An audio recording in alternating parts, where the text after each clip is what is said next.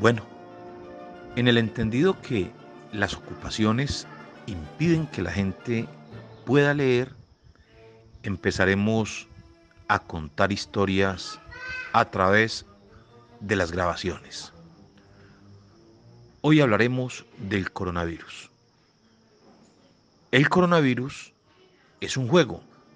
Sí, el coronavirus es un juego. Para los que todavía creen que el coronavirus es un juego, tendré que decirles que tienen toda la razón. En muchos aspectos es eso, un juego.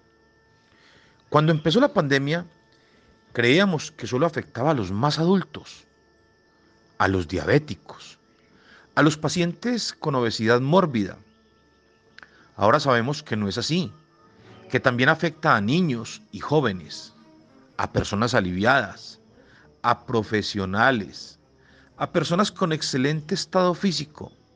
En otras palabras, es un juego, como el de la perinola, bueno, o la pirinola. Es un juego donde todos ponen.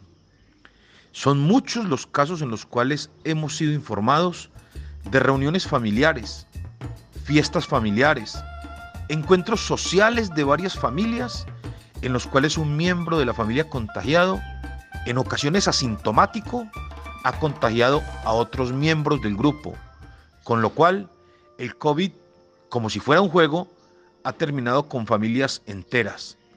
A veces toma uno, a veces toma dos y en otras ocasiones toma todo.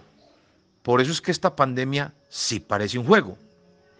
En algunos casos, las personas no saben cómo ni cuándo resultaron infectados, pues aducen haber tomado todas las medidas de bioseguridad.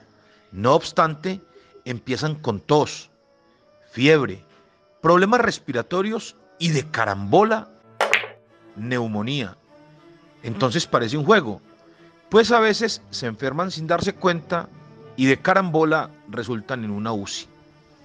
Hace pocos días pudimos observar cómo un significativo número de personas se agolpaban en la parte exterior de varios establecimientos de comercio en el sector del cable en Manizales, lo cual hacían en momentos en que se jugaba un partido de fútbol entre Once Caldas y Nacional.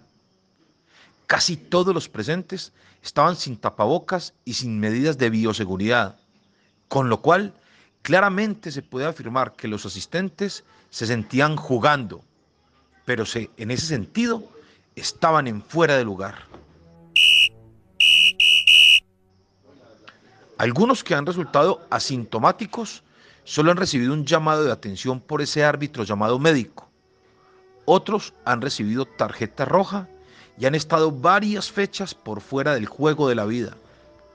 Otros no han tenido tanta suerte y los han expulsado para siempre. Resulta realmente triste cuando la pandemia se ensaña con familias completas en las que el COVID ha hecho moñona, con padres e hijos destrozando la vida en común de muchos que veían el virus como un juego. Cuando vemos la imagen del COVID, nos remontamos a la década de los ochentas, cuando nos sentábamos frente a las consolas a jugar marcianitos o águilas.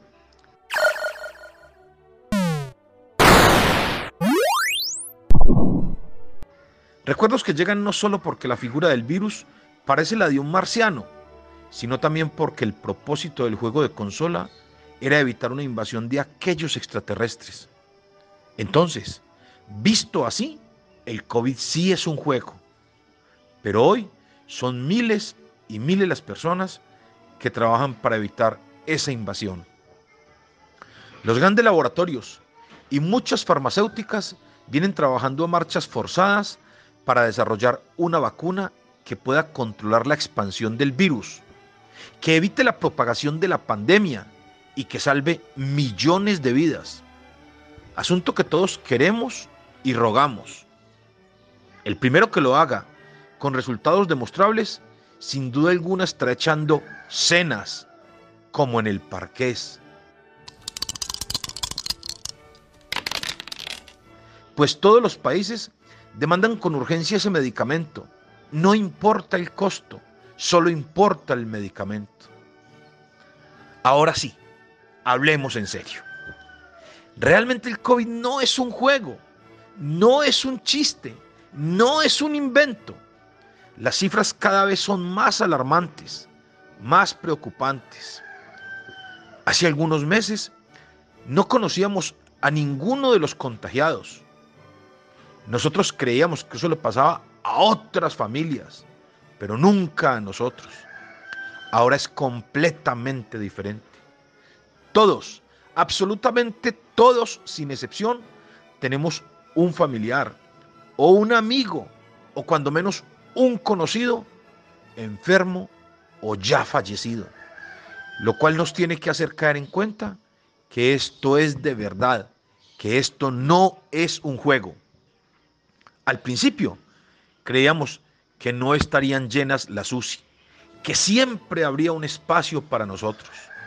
Ahora sabemos que se ha vuelto muy complicado encontrar un espacio, una cama, un respirador y además un ventilador para poder atender los pacientes.